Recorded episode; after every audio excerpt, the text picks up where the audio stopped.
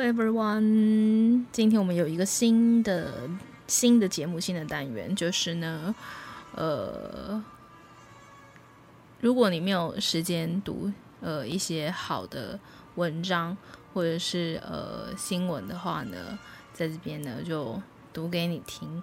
那当然是我自己挑选过的啦。对，那我们今天会念呃三则。呃，三则呃也算是新闻，然后也算是呃周刊的报道这样子。然后呢，呃，希望呢也能够也有一些讨论。那当然，我有些有有一些部分呢会提出一些我自己的想法。那呢，我们今天播放的这个背景音乐是莫扎特的《Mozart》。对啊，其实呃，我今天我刚刚本来试着播肖邦的，但是。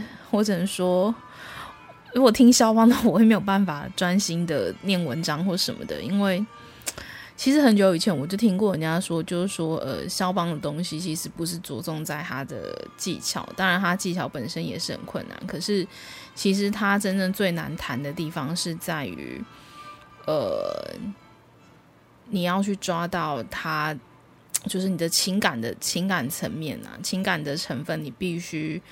呃，你必须更、更、更、更精准的去抓到，然后必须更投入，对，反而不是说把那些音弹好啊，或什么那些的，对。那因为我刚刚自己在那边听的时候，我觉得肖邦的东西实在太太，就是那个张力实在太强了，就是 会让我没有办法专注，所以呢，还是在听这个。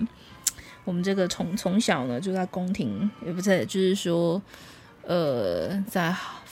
呃，应该算是他小时候，莫扎特算小时候家境就非常好，对，所以嗯，他的音乐就不会那么沉重，这样子，人生没有经过太多的苦难。如果你不会像那个贝多芬啊什么的这些的，对，好，所以也是呃，他的音乐也是会让你的心情比较平静，对，然后呢，加也可以。呃，加深你的专注力。好，废话不多说。那今天呢，我们在念这三则新闻或者是好文章之前呢，呃，我想先呃跟大家分享，就是呃，我最近看了两部电影。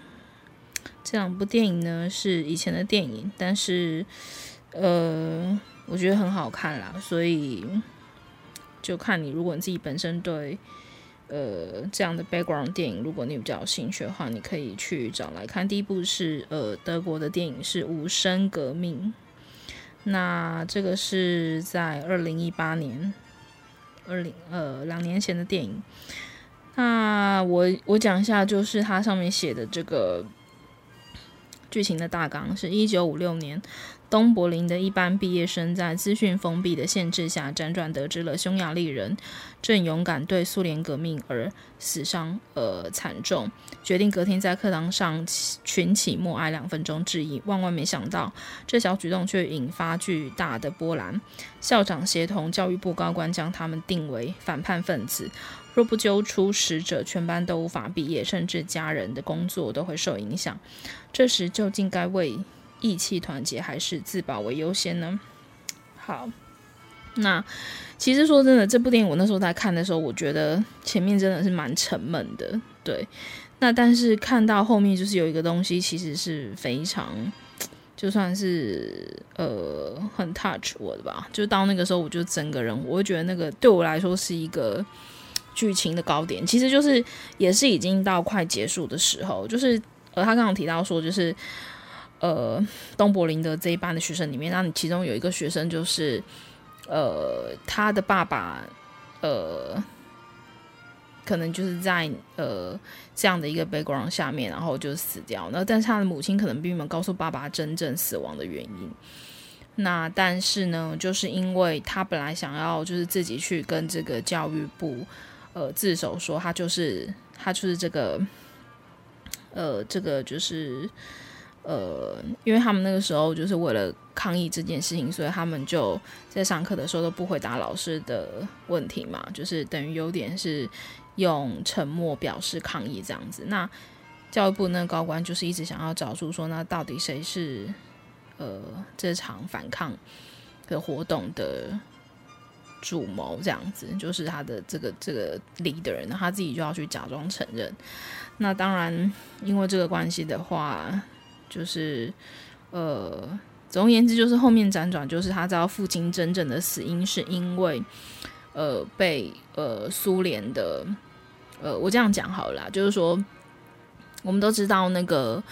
呃呃，柏林围墙嘛，那柏林围墙筑起来之后，就是分东德西德。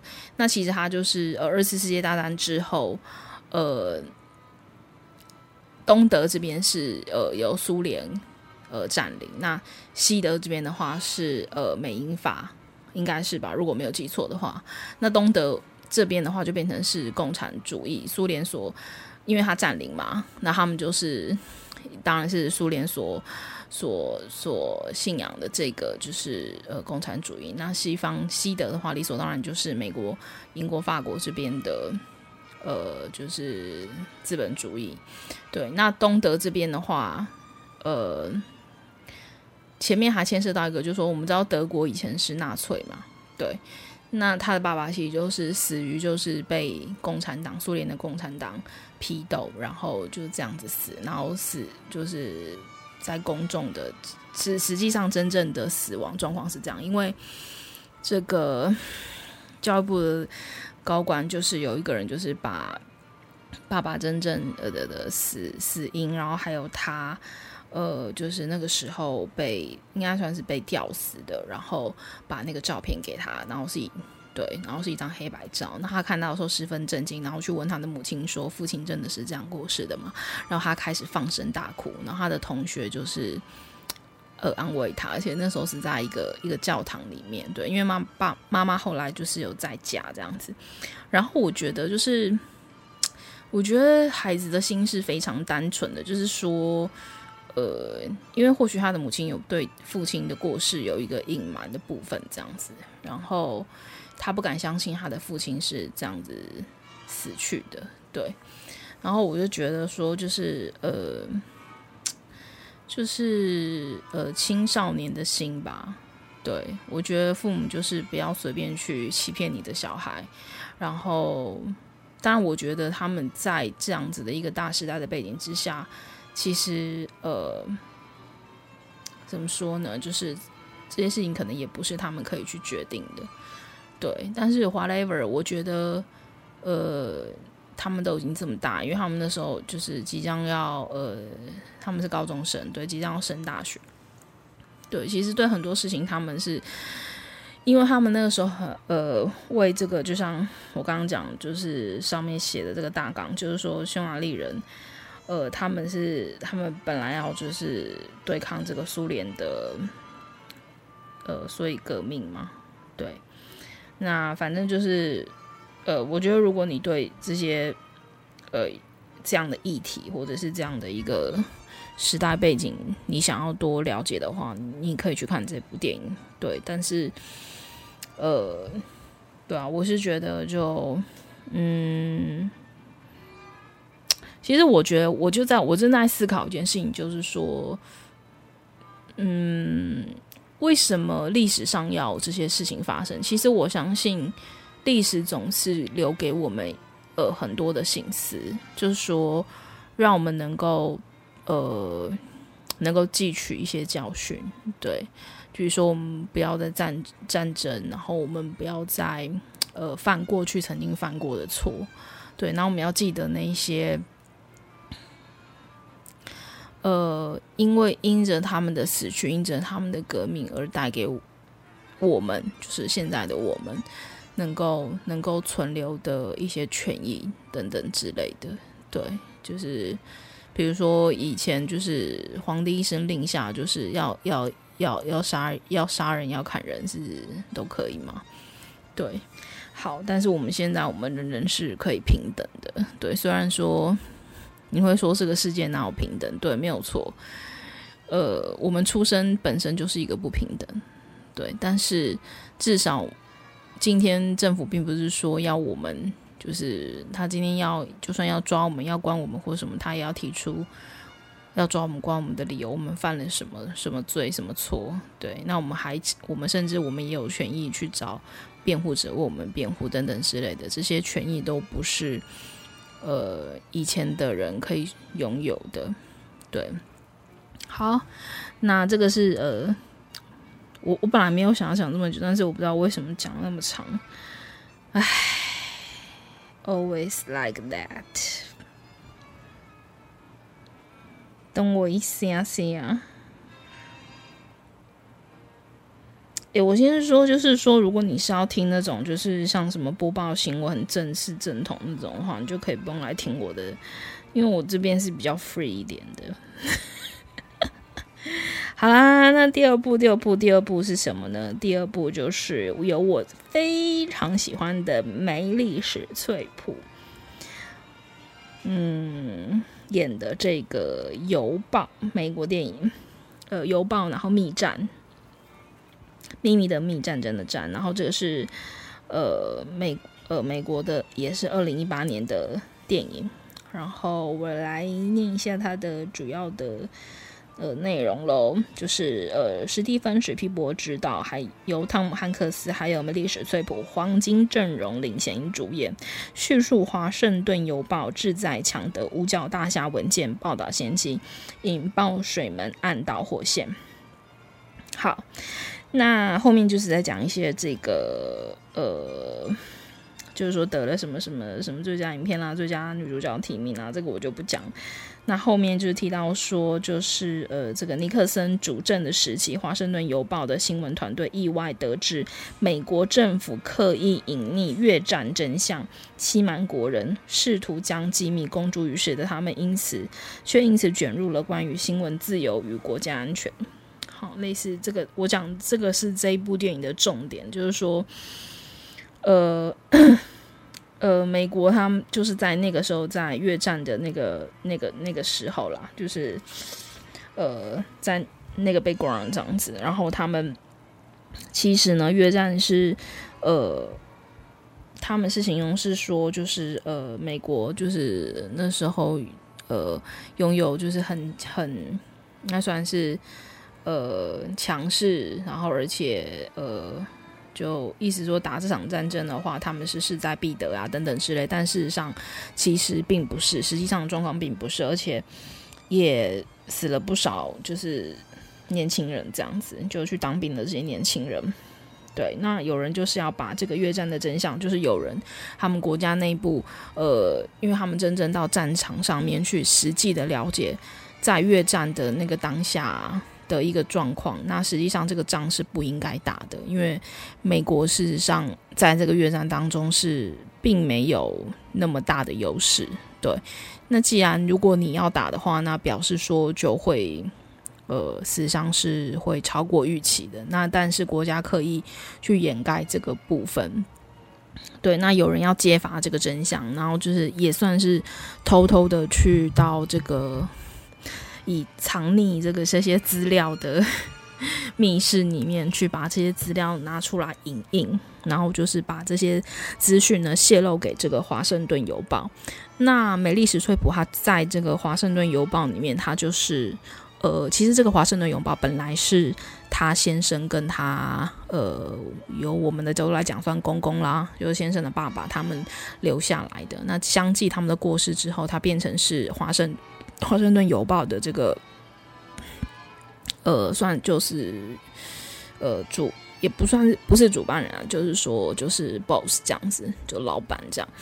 那但是他要去揭露这个东西的时候，他必须，因为有很多人都跟他讲说，你会失去很多投资者啊，什么什么的。如果你没有没有这些 sponsor 人，如果你没有这些投资者，没有这些股东的话，你会你的这个邮报会支持不下去的。所以事实上，他的内心是很挣扎的。但是，嗯，他最后做了这个决定，就是他仍然要。要要登要看这件事情，那基本上他下面有几个，就包含汤姆汉克斯是呃主演的这个角色，就是他们基本上都是下面的人都是非常支持他的。那结果呢，没有想到他呃下。其实我想他就是背水一战的，就是他心里，他既然决定要看这一则新闻，就是的时候，他就已经，呃，我相信他是做好我没有准备，呃，没有这个没有这个报社，对，那结果没有想到呢，他看了之后是引发了一个前所。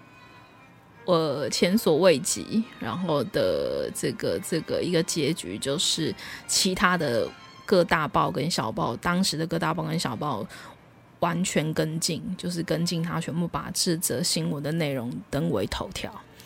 对，那后来当然就是说也进行了，呃，跟国也算是打官司啊什么的，那他们是胜诉了。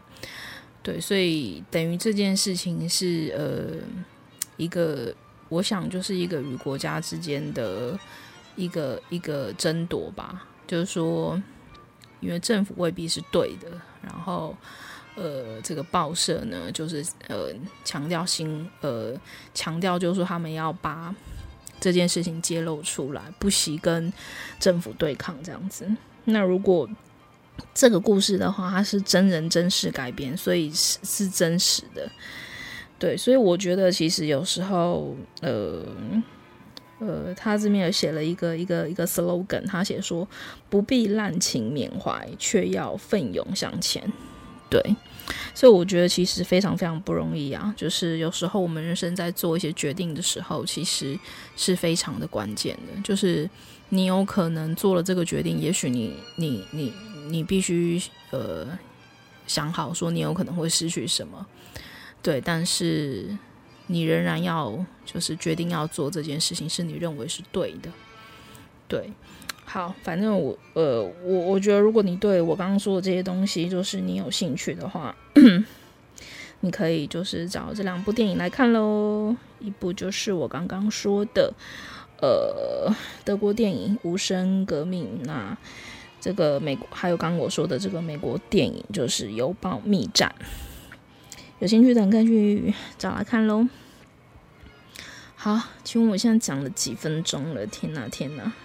你要你们要听我讲这么多这些哩哩扣扣的吗？十七分钟了。好，那我们要来，呃，我们要来读新闻喽。第一个呢是《Line Today》的《Line Today》的新闻。那这则新闻的话呢，呃，是跟拉面店，日本的拉面店有关的。那这都是上周的新闻，这个是发布于《商业周刊》的十一月十三号的新闻。啊，他说他的标题写说，拉面店宁愿倒闭也不涨价。呃，疫情暴露，日本人严重通缩性格。好，因为疫情，世界各地的餐饮业迎来寒冬。美国超过一半的餐厅已经永久关闭，在日本，拉面店纷纷关门，申请。破产的件数数量可能达二十年来最高。彭博 （Bloomberg） 报道，疫情正在摧残日本一种拉面店精心平衡的商业模式。这些小型拉面连锁店让顾客在狭小的面店手挨着手吃手肘吃，呃，手肘挨着手肘吃面，快速翻桌，而且价格便宜。于东京新桥区营业超过二十年的后乐本铺，呃。呃，可库拉，可库可呃可库拉库，Hono，可库拉库 Honpo，嗯，可库拉库 Honpo，搜搜搜，就是一个这样呃一间拉面店，六十一岁的员工齐藤家齐藤家久，呃，Yoshihisa Sato，嗯，指出去年底生意兴隆，只有二十六个座位的店面，每天可以卖出五百。五百碗拉面。疫情来袭后，他们依据政府发布的紧急事态宣言，一一缩短营业时间，并大砍员工四成薪水，支持营运，但仍不敌挑战。八月二十八日，后乐本铺新桥分店永久关门，宁愿倒闭不肯涨价，背后通缩经验作祟。日本央行虽然祭出呃。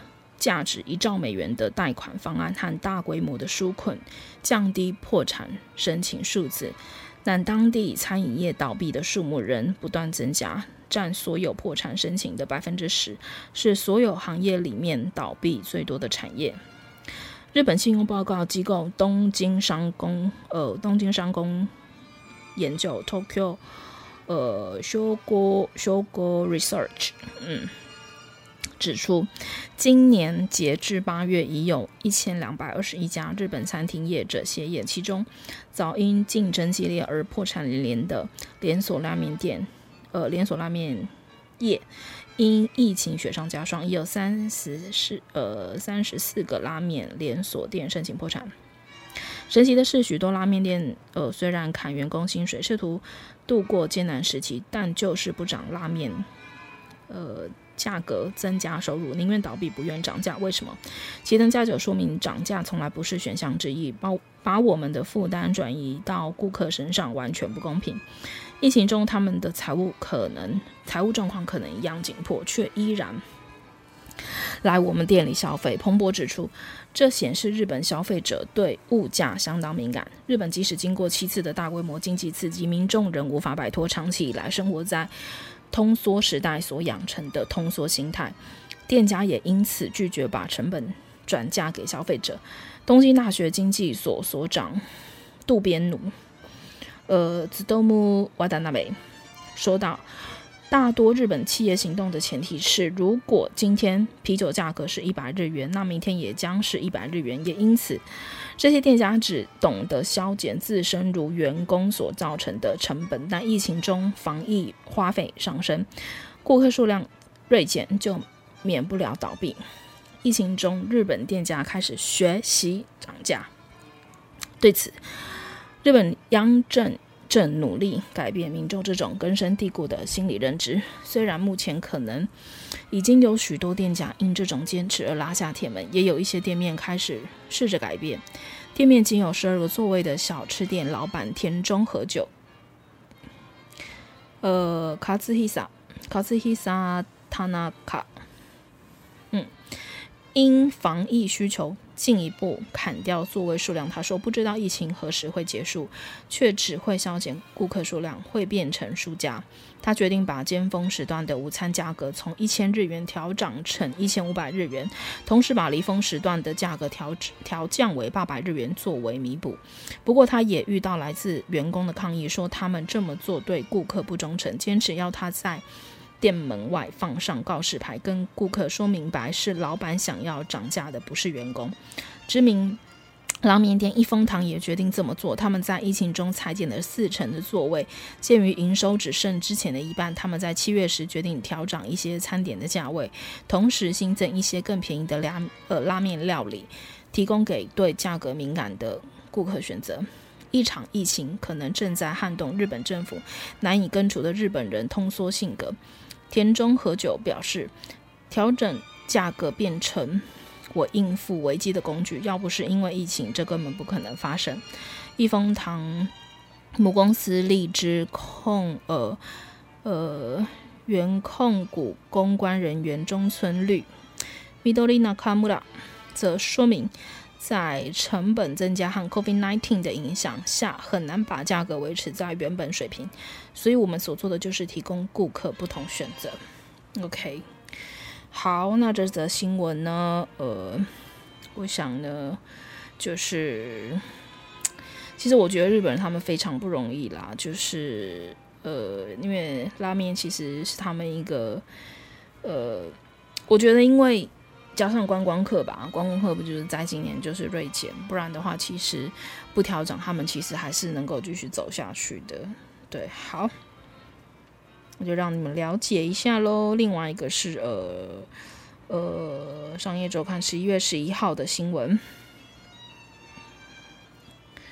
应该算是呃文章啦。那这个他讲的是呃。一两个平庸员工会拖垮整个公司？问号。Netflix 创办人，别让职场三呃职场三鬼混入团队。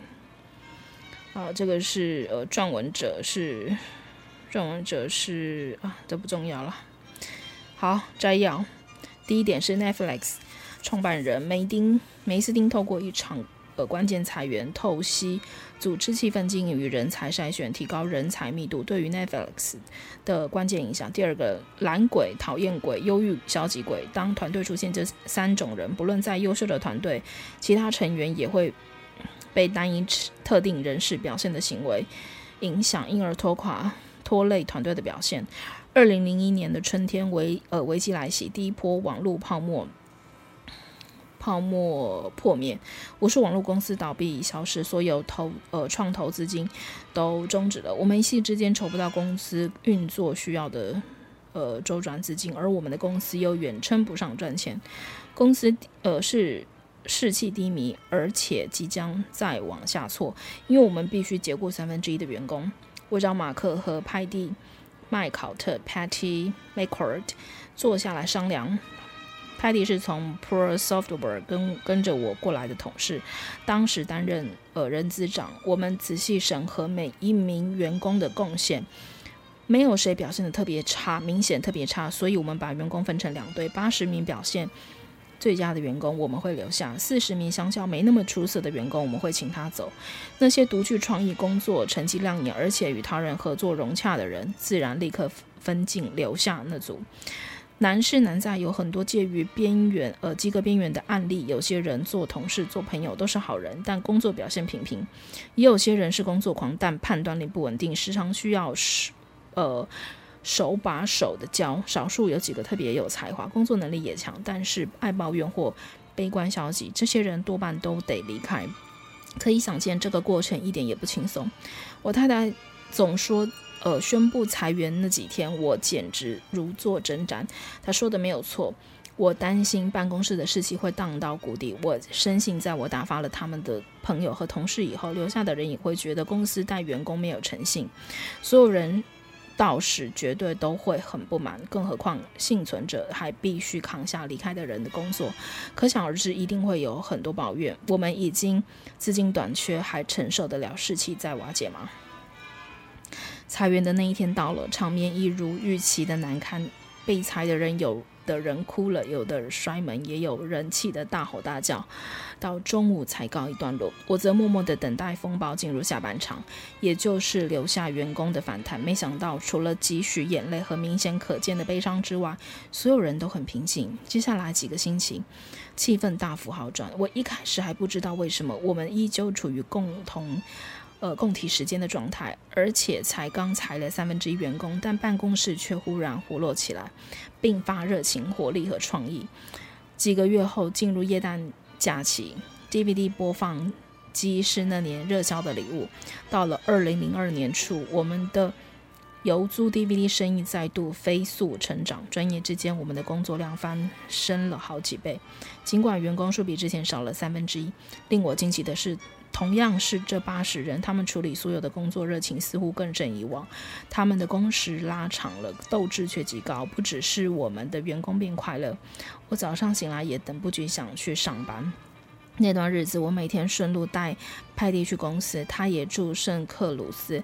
每当我转进他家门口，他几乎都是雀跃地跳上车，脸上挂着大大的笑容，说：“李德，这到底是怎么回事？这就是恋爱的感觉吗？难不成是某种化学作用？那种兴奋感之后就会消退？”派蒂讲到重点，整个办公室感觉就像充满了疯狂爱上工作的人。我不是在提倡裁员。而且也庆幸 Netflix 从此以后不呃从呃自此之后不再必再做那相同的事情。但在二零零一年裁员风波之后那几天，乃至于那几个月，我发现了几件事，彻底裁员，呃，彻底改变我对员工动力和领导责任的理解。我突然有所领悟，我对人才密度和组织中所发挥的作用和认知从此不同。我们从中学习，呃，学到的经验成为后来指引 Netflix 走向成功的基础之一。二零零一年裁员事件之后，派蒂和我花了数十趟通勤车程讨论这件事，想知道公司的工作氛围怎么会突然急转，呃，急急转弯向上，我们又该怎么做才能维持这股正向的动能？我们渐渐明白，我们的人才密度急剧提升，正是公司进步的推手。优秀的人会帮助彼此进步更快。每位员工都具备某些才能。过去我们呃一百二十人的时候，有些员工才能出众，另一些能力平平。总体来说，我们有相当的才能分散在全体人力之中。裁员以后，因为留下最有能力的八十人，我们的才能总量减少了，平均每位员工的才能。呃，才能值却提高了，因此我们的才能密度提升了。我们发现人才格外密集的公司，也是人人都想效力的公司。高绩效表现的员工，在整体人才密度高的环境里，尤其如鱼得水。我们的工员工从彼此身上能学到更多，团队的绩效也更高，这又提升了个人的动力与满足感，进而带领公司整体实现更多成就。我们发现，让周围环绕精英，让原本。能让原本已经不错的成果弹射到全新境界。更重要的是，呃，与真正有才能的同事一起工作，令人兴奋，带来鼓舞，而且充满乐趣。相较过去只有八十名员工，今呃今日公司已有七千名员工也一样。我经由事后观察发现，团队如果有一两个人。能力仅勉强胜任的话，会拉低团队所有人的表现。如果你的团队有五名优秀下属，差两个，另两人，另两个差强人意，那这两个勉强胜任的员工会，第一个耗尽主管心力，主管照顾优秀员工的时间减少；第二个。降低团队讨论品质，拉低团队的总体智商。第三个，迫使他其他人必须养成另一套方法与他们共事，损害效率。第四个，劣币驱逐良币，迫使追求卓越的人离职。第五个，形同告诉团队你能接受庸才，使问题更加复杂。对优秀精英来说，好的工作环境不在于办公室装潢铺张有漂亮健身房或午餐有寿司吃到饱，身边环绕有能力又懂得合作的人才，这些人又能帮助你变得更好，这种喜悦才是重点。每当当每个成员都很优秀，工作表现就会出现正向循环，员工能彼此学习，激发彼此的动力，表现会传染。你手下有平庸的人，会让许多原本优秀的下属也表现平庸。但若你的团队全部由表现优异者组成，每个人就都会激励彼此做到更好。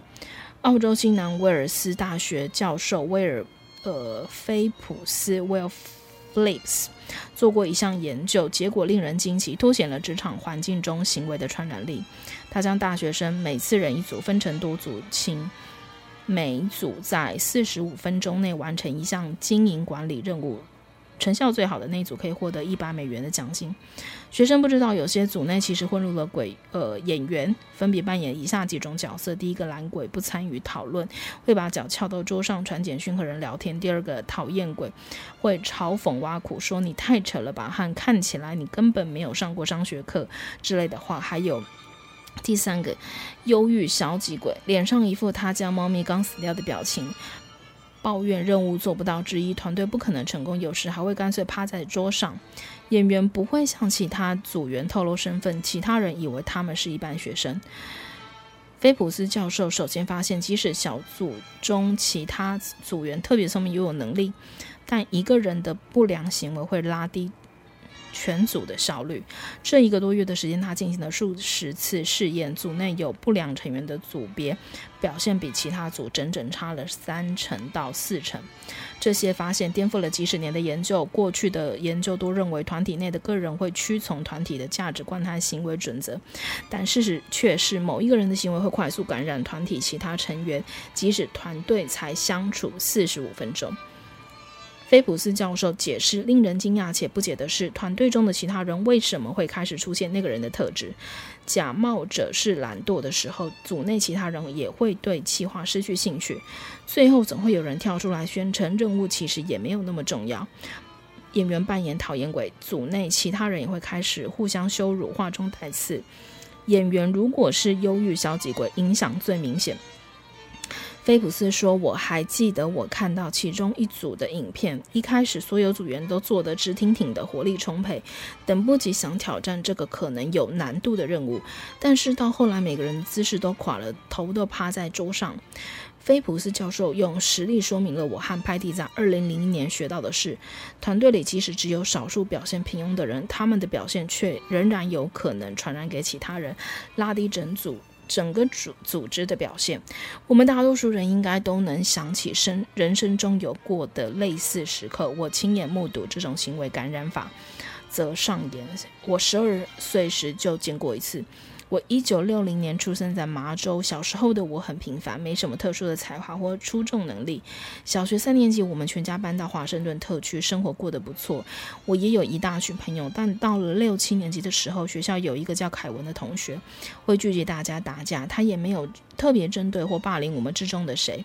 他多数的时候并不起眼，却创造出一种行为模式，连带影响了我们和其他人的行为表现和相处方式。我很不想加入，但不参与。打架，感觉会比凑一脚还丢脸，而且谁打输谁打赢，真的会决定大家一整天的气氛。要是没有凯文，我们彼此互动和一起玩的方式一定会大有不同。因此，当我爸爸告诉，呃，告诉我们要搬回麻州的时候，我简直等不及，立刻就走。二零零一年裁员后，我们才发觉，原本在 Netflix 也有一小群人成就了令人不愉快的工作气氛。从数不清的小地方看得出，有很多人不适任他们的工作，看在其他人眼里，则暗示公司可以接受平庸的表现。长久下来，就拉低了每个人的表现。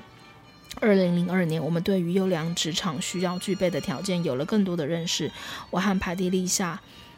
承诺我们往后的首要目标就是要尽一切所能维持裁员后的人才密度以及随之而来的所有点。今后我们会雇佣最优秀的员工，支付业界最高的薪水。我们会训练主管拿出勇气和纪律，凡有不适任的行为或表现未达模范规标准的员工，一律裁除。我开始严格检视从接待。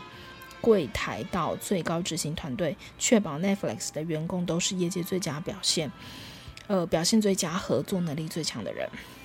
OK，那这个呃书籍简介呢，就是 No rules，No rule，呃，No rules，rules，零规则，零规则，这部书的呃名称，然后。呃，作者是李德海斯汀、艾琳梅尔这两个人一起写的。那出版日期是今年的十月二十八号，出版社是天下杂志。那作者简介，作者简介，好，作者简介讲一下好了。作者简介，呃，第一个是李德海斯汀 （Reed Hastings），是创业家，一九九七年与友人共同创立的 Netflix。并自一九九九年起担任董事长兼执行长，在娱乐产业掀起革命。他的第一家公司 Pro Software 创立于一九九一年，在 Netflix 成立前夕被收购。李德在二零零两千年到两千零四年曾任加州教育委员呃委员会委员，至今活跃于教育界呃教育慈善事业，是呃 Dreambox Learning K 呃 KIPP 和 Fahara 等多个教育组织的董事成员。一九八三年，他在宝登学院取得学士学位。一九八八年，于史丹佛大学取得人工智能硕士学位。大学毕业到研究所入学之间，李德参与和和平工作团在南非担任志愿教师。另外一位作者艾琳梅尔，呃，艾瑞梅尔是文化地图的作者，也是全球顶尖商学院 INSEAD 欧洲工商管理学院的教授，他的文章见于《哈佛商业评论》还有《纽约时报》及《富士比》。二零一九年，艾琳获得 Thinkers 五呃五十评选为全球五十大最具影响力的商业思想家。两千零四年，他在欧洲工商管理学院获得工商管理硕士学位，现居法国巴黎。一九九四年到九五年间，艾琳参与和平工作。团队在南非担任志愿教师。更多的参资讯，你可以参考参阅 erinmeyer.com，e r i n m e y e r 点 c o m。呃，译者，呃，翻译，翻译，谁翻译的？翻译者应该就比较不需要介绍了。OK，那就是这首这本书《漏零规则》，那他们就是应该是揭露了，上周应该是揭露了这本书里面的一个。呃一个 part，然后来写出这篇呃文章。那呃，我觉得没有错啦，就是在一个，所以我觉得管理者真的非常重要，这也是我最近呃感触很深的。对，所以我觉得其实管理真的非常重要。有时候如果在一个组织、在一个团队里面没有没有管理的话，其实说做好人不想得罪人，大家都不想。但是我只能说，如果你今天想要呃经营一个一个组织、一个团队的话，那么你就一定要有。有所管理，我就这么直说好，因为我自己大学念的也是企业管理，所以，呃，呃，所以我觉得管理这件事情本身就非常重要。在你的家庭，你也需要管理；在学校需要管理；在职场当然更需要管理。对，特别是呃，就是他这个里面讲的，就是员工之间其实是会非常非常的互相影响的。好喽，希望呢，呃，这则。好文章能够帮助到呃听的人喽，不知道你有没有听到什么呢？那最后最后最后最后一篇，唉，其实今天的最后一篇是我我最想跟大家分享。虽然前面两篇也都很好啦，可是我觉得其实我最想跟大家分享的是呃今天的第三篇，因为那时候其实。我听到的时候，其实我是也不是听到啦，就是呃，等我念完的时候，我再跟大家好好分享好了。好，那我现在就要来读读读读读第三篇喽。这个《远见》杂志的在十一月十四号的文章，也都是上个礼拜的。好，那这个是叶秉辰。叶秉辰讲的，他这个 title 写说，我们的大学需要改变。呃，先让我喝一口水啊，不好意思，再不喝的话，等一下声音就不好听了，也不会到不好听啦，就是喉咙会比较不舒服而已。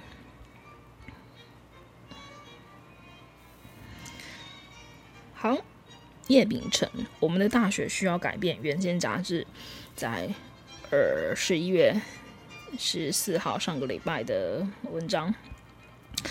正要迎接九二年校庆，十一月十五号的国内高教龙头台湾大学，在过去五天竟发生三起学生轻生的事件，引起各界讨论。到底台大或台湾的高等教育出了什么问题？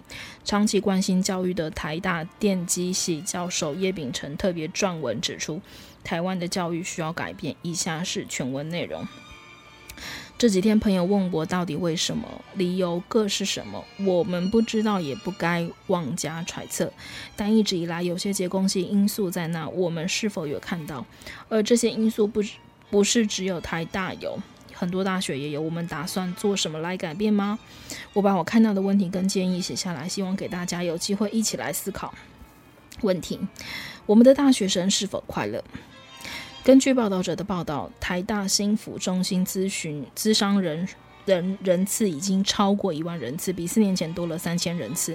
台大这三年专职的心理师扩增了一点五倍，而呃共二十五位，加上兼职的十六位，即使有了四十一位专呃兼职的专业辅导人员，心理咨商的预约还是供不应求。为什么咨商人次节节上升？在这校园里，有很多人过得并不快乐。之前亲子天下针对呃台大的学生整体调调查，若能重新呃重选科系，有四分之一的学生不会再选一样的，而有三分之一的学生则是茫然不知道自己要不要念原来的系。真正认同自己的系会再选的只有四成左右，近六成的人不会再选自己的系。在这校园里，有很多人并不认同自己的念的系。他们在国高中都是经过无数次的考试，生命大人都跟他们说，只要进了大学，一切就好过了，就轻松了。除了那些能力就很强、万中选一的秀才外，许多人都靠着高强度鞭策自己的自制力，从国中以来就逼着自己不断补习考试，希望过的就是一旦进了这个学校，日子就会好过了，以后就会有美好的未来。许多高中生还有许多家长、老师都以为大学科系跟高中科目一样，不管进什么系，只要用功就可以念得下去。大家忙着考试拼高分，却对自己的兴趣性向不闻不问。四成的大学生，呃，台大学生在填志愿时才决定自己要念什么系，但现实是进到大学后，有六成的人才发现自己念的系不是自己要的，而且大学的科系跟高中差很多，没兴趣是真的很难念下去。但这些人以前在高中都是自我鞭策，要求自己要考前几名的，如何能接受自己念不下去的现实？然后更辛苦的是，他们看不到出路。有三分之一的台大学生认为念台大是为了找到好工作，但当六成的人不按自己念的系，他们对于找好工作的期待如何成真？更惨的是，即便他们已经念了大学，他们还是无法脱离家庭对他们的影响。曾有某个人文相关科系的教授跟我说，某一年他们的新生家长日，主任欢迎家长后，欢迎家长发问，结果一大堆家长举手，其中一。当中一位抢问：“请问贵系要如何才能转系转得出去？”他一问完，其他家长手都放下了。这实在很过分。那个系是很重要的系，可以给学生在知识很重要的训练跟养分。但当家长是以这样的态度看待孩子的科系选择时，学生感受到的找好工作压力更大了。所以在这学校有很多人是高中很认真要求自己才进来的。但因为都是填志愿时才决定科系，后来进来后才发现这不是他们要的，然后又因为家他们跟家人对自己能找好工作的期待可能落空，让自己变得愈发焦虑。这样的结构不如果不改变，在未来情况会更只会更严重。尤其是这几年全球产业变化越来越快，越来越大，能保证找好工作的科系将会越来越少。过去好找工作的戏，过五年、十年后没人说得准还能一样。换言之，以后学生找好工作的期待，担心落空的压力将会越来越大。改变，我们的大学需要有所改变。如果我们不试着让改变让大家焦虑的结构性因素，再多的心理辅导资源都无法接住所有人。我们可以做什么来改变这些结构性因素？这边我列了四点。第一个，让学生对自己的未来安心。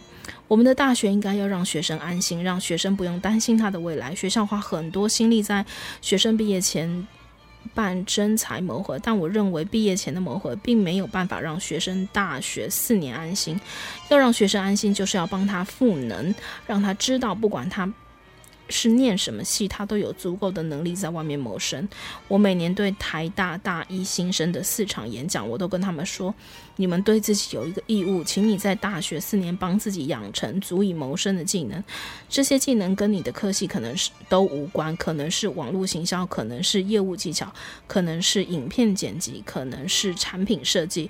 不管是什么，这些都可以靠自己学起来。学了几样技能，而且把它学得更好，你毕业都有很多机会找到不错的工作，不管你念什么系，你以后都不用再焦虑了。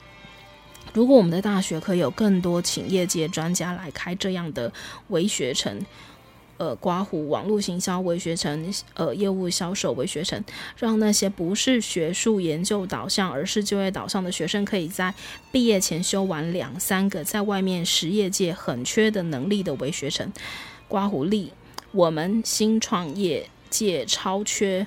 做商务营运、商务运呃运营能力的人人才，当学生有足够的能力，而且这些学分都能帮助他毕业，他对于离开校园后找到好工作的焦虑将会减轻许多。很多的焦虑是来自于对自己能力不。不够的担心，当学校帮学生赋能之后，将能减少部分这样的焦虑。第二个，课务的改革。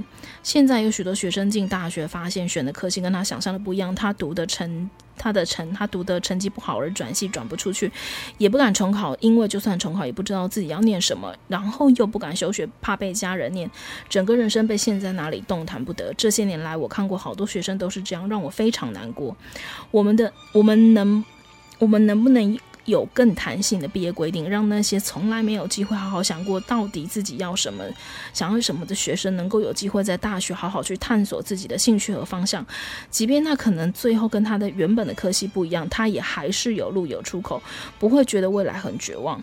台大有一群热血的老师们，这两年一直一直在规划未来大学，许多有许多的设计，其实就是在做这样的事情。但台大谈未来大学谈的已经够久了，到底还要谈多久？学校到底有没有决心要做这件事？如果台大有决心做改变，就开始做吧，真的没有太多时间了。现在每分每秒都有许多学生被线被掐住，动弹不得。我看《鬼灭》里那些被蜘蛛呃蜘蜘蛛丝绑着的人们，我想到的就是我许多的这样学生。我真心期待台大所规划的未来大学，能真的不再只是论坛演讲，而是真正的付诸实现，帮这些学生松绑他们身上那些不必要的桎梏。第三个。将导师费移作心辅资源。二零零五年，当我出任台大教授，工作在新进教师研习营时，当时学校跟新进教授们说：“各位老师，以后你们都会是我们台大学生的导师，你们非常的重要，因为你们是我们心理辅导工作的第一线。”当年很多同一梯的老师对我有印象，就是因为我在听了这句话之后，立刻举手说：“呃，叉叉圈圈。”长官好，我不认为您您刚说的是对的。我们这些人念了一辈子的书，整天看论文做研究，我们完全没有心理辅辅导的专业。当学生跟我们说他失恋很痛苦，我该怎么回应？我不知道。当学生跟我说他想不开时，我该怎么回应？我不知道。你们都没有教我们该怎么做，然后就要我们承担心理辅导第一线工作。万一我们跟受苦的学生说错话，怎么怎么办？当时我跟学生要学校要求，至少把不同状况的学生，我们该说什么话，问什么问题，根据学生的答案，再该再怎么应对的流程图制作出来，让我们有所依循。但十六年过去了，我作为一个老师，我还是没有学得到这样的东西。昨天我看到台大公管系郭家伟主任说，请台大把我们教授们的导生费。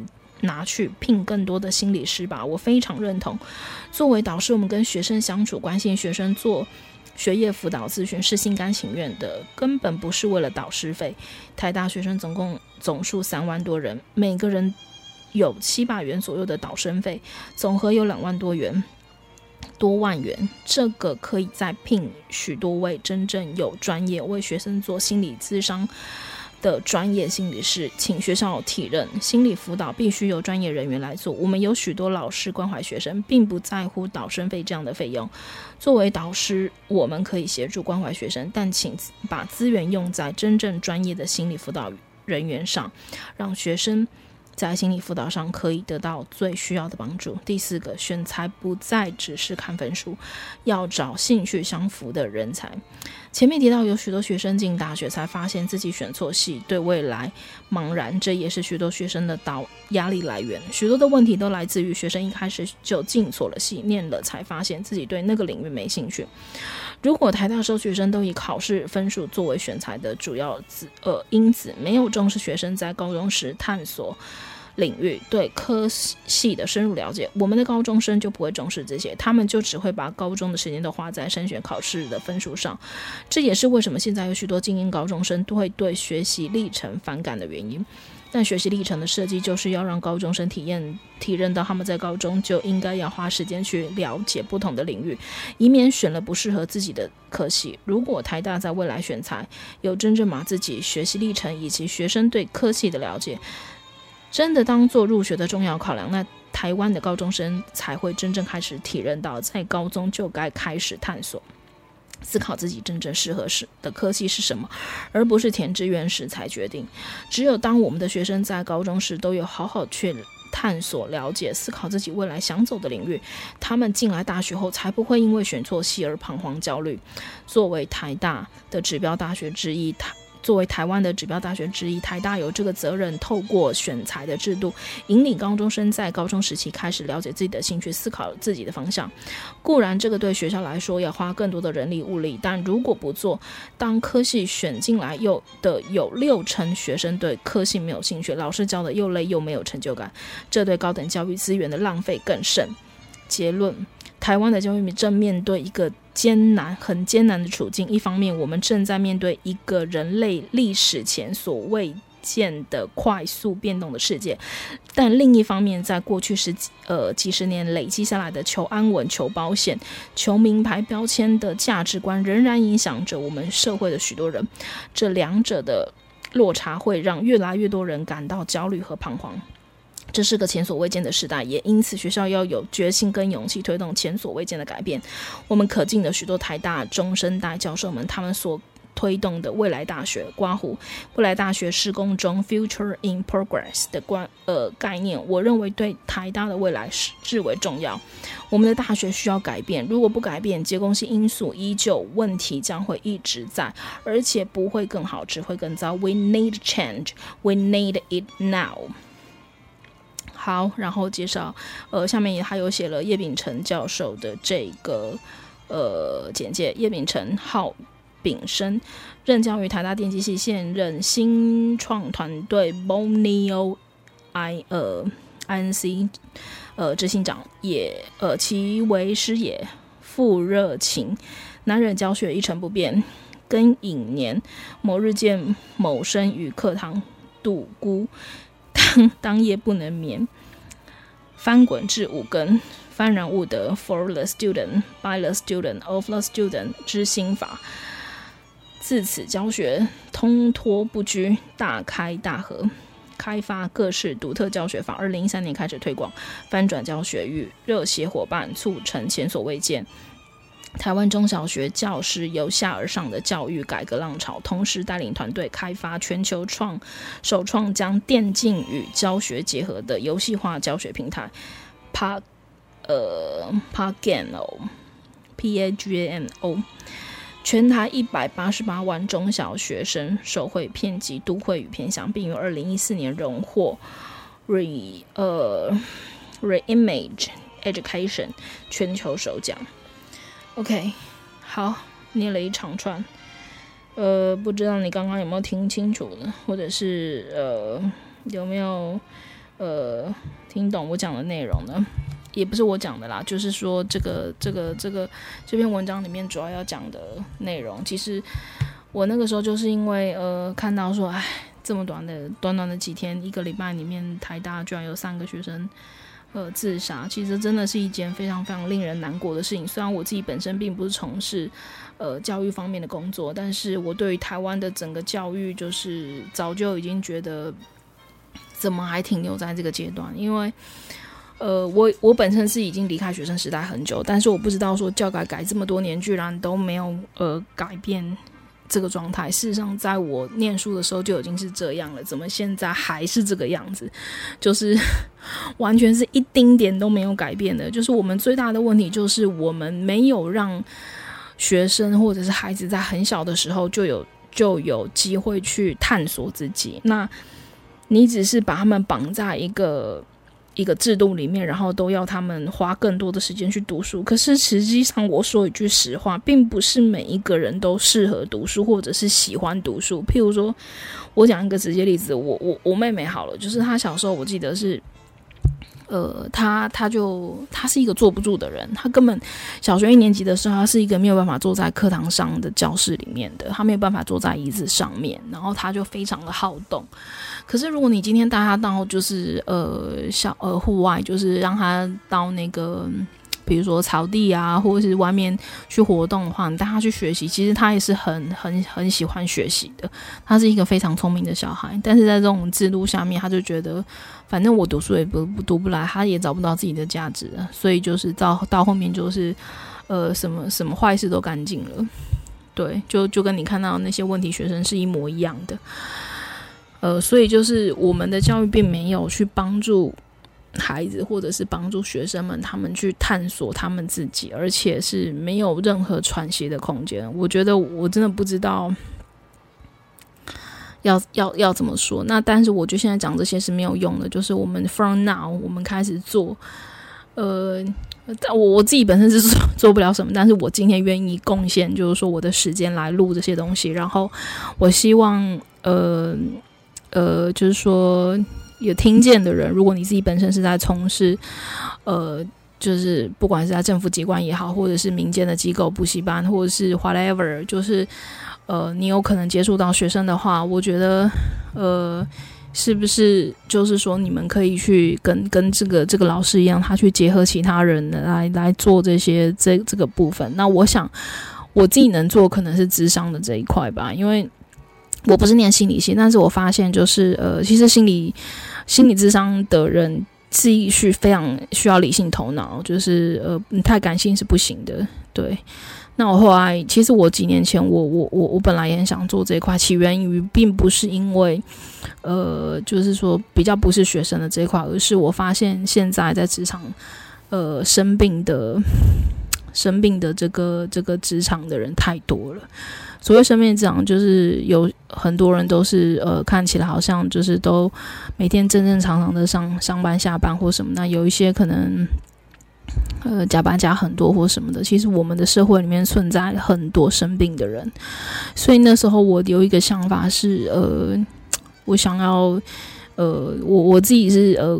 过去的 background 是呃念念商啊，还有设计方面的。对，那其实呃心理学或者是心理咨商这一块不是我过去接触过，但其实我一直非常有兴趣。对，那那也感谢，就是说呃之前也听到呃朋友会对我说，就是哎就是。呃，好像我我录的这些东西，不管是我介绍音乐或什么的时候，好像我会让人有一种很安心或很放心的感觉。那其实我从小的时候就是呃，不知道为什么别人都很容易把心事告诉我，所以我就在想说，诶，我是不是可以用一个自己这样子的一个，不要说能力啊，就说一个特质也好，然后花时间去考，就是心理咨商师这样子的一个一个一个角色，去协助到真正需要帮助的人。对，那我没有想到，就是说，在我们的校园里面，其实也有一个这么庞大的需求。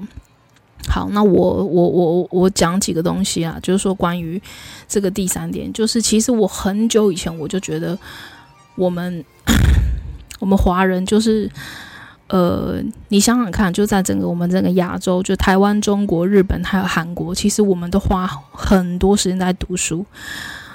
那呢？就业之后，我们花很多时间在加班。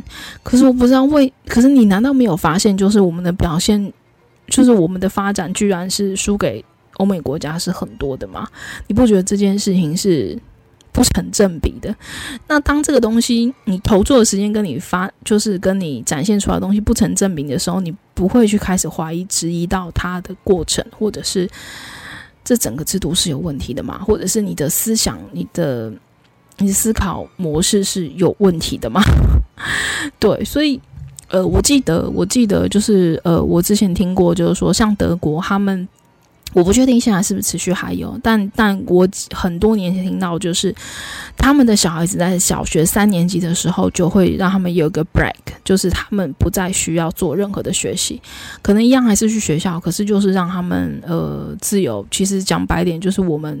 我们认我们所看见的，就认为是在玩喽，就是跟同学呃玩啦，或者是带他们去户外啦什么的，接触大自然什么的。在这一年的过程当中呢，就我想小学三年级是九岁嘛，让他们休息，然后让他们去探索他们自己，他们不需要上课。那进入四年，然后再再进入四年级，那到差不多十三、十三、十四岁，就大概是我们国一、国二的年龄的时候呢，就让他们自己确定。你是要继续读书升学的，还是你要走技职的路线？其实就是我们所谓的呃，以前呃念高中，或者是你要念高职，在十三四岁的时候，基本上就就让他们自己决定了。对，那我那我会觉得说，不爱念书的其实他他本身他看到书他就要睡觉了，那你为什么不让他去？他可能喜欢音乐，他喜欢舞蹈，他很早就去发展啦，对啊，或者是他就是喜欢做那些木工啊什么的。对，就是让他成为一个职人嘛，就是职人也好，匠人也好，就做那些技术性的东西。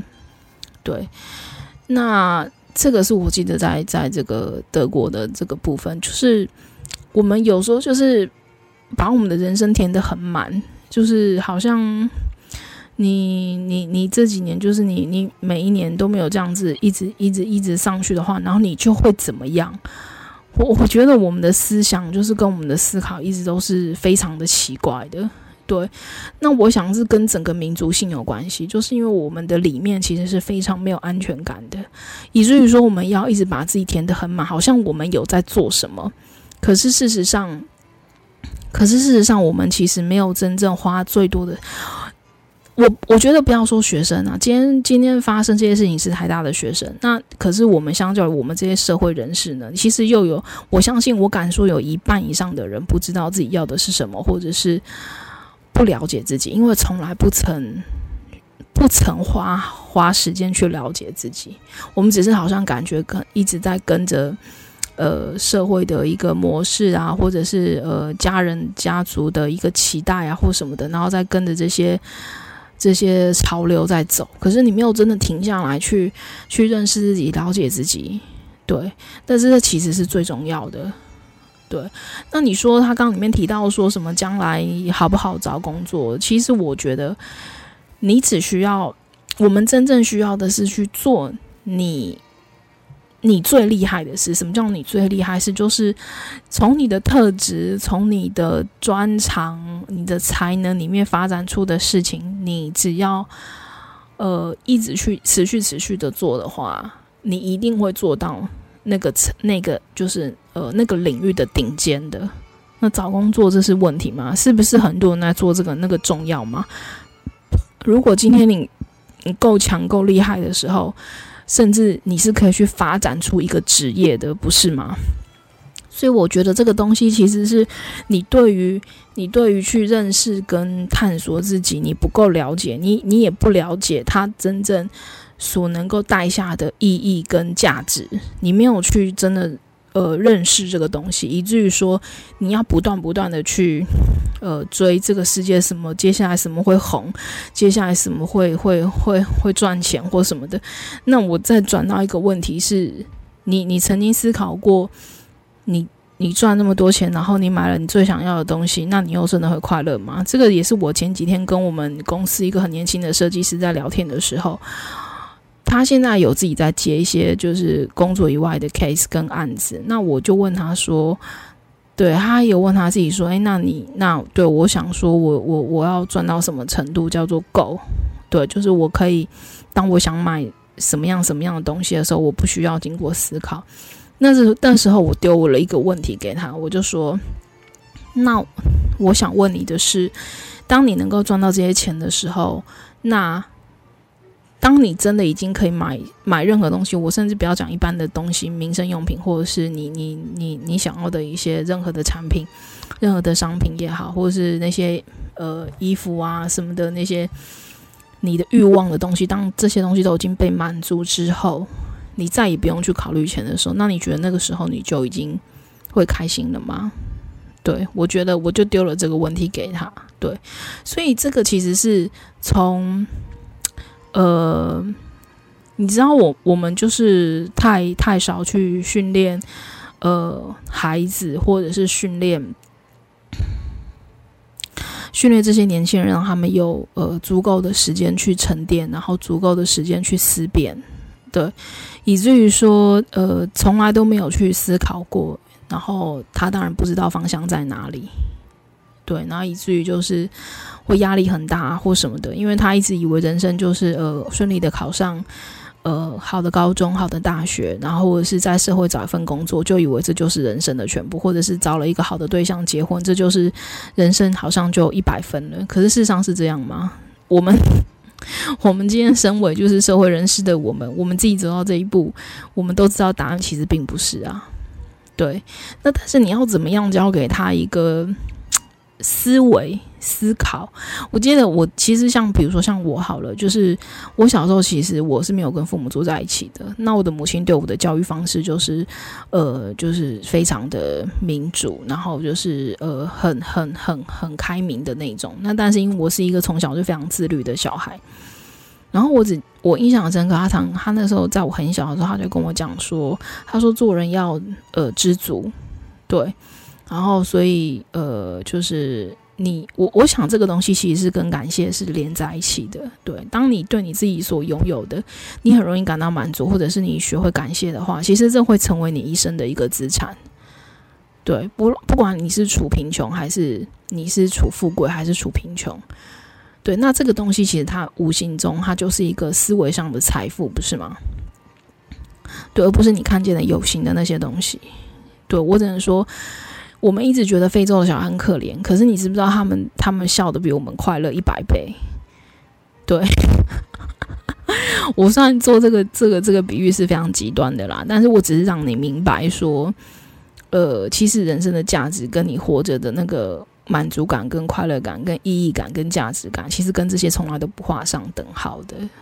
对，好，那这个还是呃。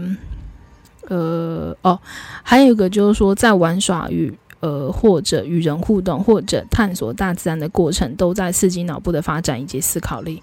这个是我我自己认为的啦，就是说，他你可能看起来觉得说，哦，他在他都没有在翻课本啊，啊都没有在读书啊什么的，但是其实这些东西都在刺激他，对吧？刺激刺激这个学生或者是。是小朋友的一个一个一个发展力，这样脑部的一个发展力，对，还有他处理事情，他能不能够在很小的时候，他就能够呃呃独立的学会独立的去对一个事事情做出一个判别，正确的判别，然后能够去应对跟面对，对，就是那个灵活度。好，那最后我想要讲的是，呃，我想想看。哦，我还提到两个，第一个是，呃，就是说，我们可能要去让他们了解，就是说，你要能够接受，呃，不是所有的问题都有答案，有可能有些问题是没有答案的，问题本身是没有答案的，或者是在短时间内没有答案，或者本身这个问题没有标准答案，对，就是说，不要认为我们人生不是填空题。就是说，你想要填什么，然后就是这个这个空格里面要填什么，没有，有可能是没有答案的，或者是你需要去探索，你需要时间的累积，你要到后面的时候，你才能会知道它的答案。对，要留，就是有一个空间是让他们知道说，呃，你你就是你就是嗯，不要就是希望你问了之后，然后你就一定要有一个答案，可能是没有答案的，对。就是要让他，我觉得啦，就是 就是申论题啊，申论题，然后或者是呃，不是选择题，也不是是非题，就类似像这样。那这外还是我觉得这个东西其实是很深的，就是我我其实已经我从很很早的时候我就这么认为，就是说，我不知道为什么公司台湾所就，我觉得是美国可能好一点了，但是台湾的话，就是你会发现。呃，我们所有的公司，所有的员工，就是大家上下班的时间都是一样的。可是我有一天我就在觉得很奇怪，就是说，不同的部门、不同的、不同的部门、不同的呃职业的类别，我不知道为什么，就是大家上下班的时间是是是一样一样的。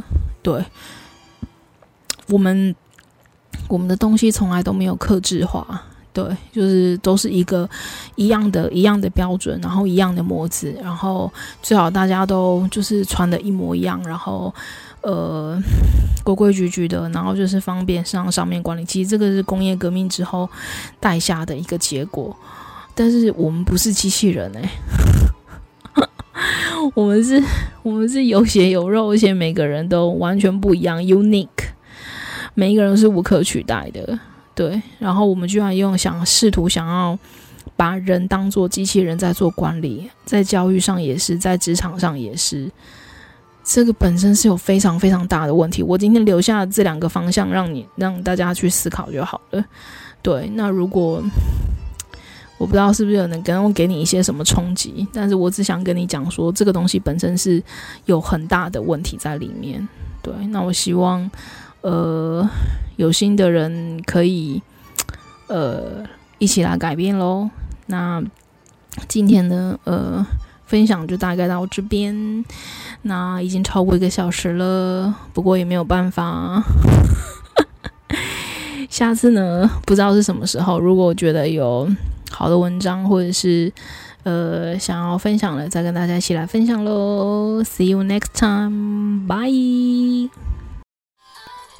感谢点进这个录音单集的你，欢迎订阅我的频道，或者在 Apple Podcast 留下五颗星的好评，也欢迎留言告诉我你的想法。当然，如果你愿意透过赞助来支持我做出更好的节目，我也会很开心的哦。Thank you for clicking into this recording episode. Welcome to subscribe my channel or leave a five star review on Apple Podcasts. Also, welcome to leave a message or tell me your thoughts. Of course, if you are willing to support me to make a better show through sponsorship, I will also be very happy. このレコーディングエピソード、クリックしていただきありがとうございます。私のチャンネルを购読する関系します。 または Apple Podcast に5つ星のレビューを残してください。このメッセージを残してあなたの考えを教えてください。もちろんスポンサーシップを通して良い賞を作るために私をサポートしてくれるなら私もとっても幸せです。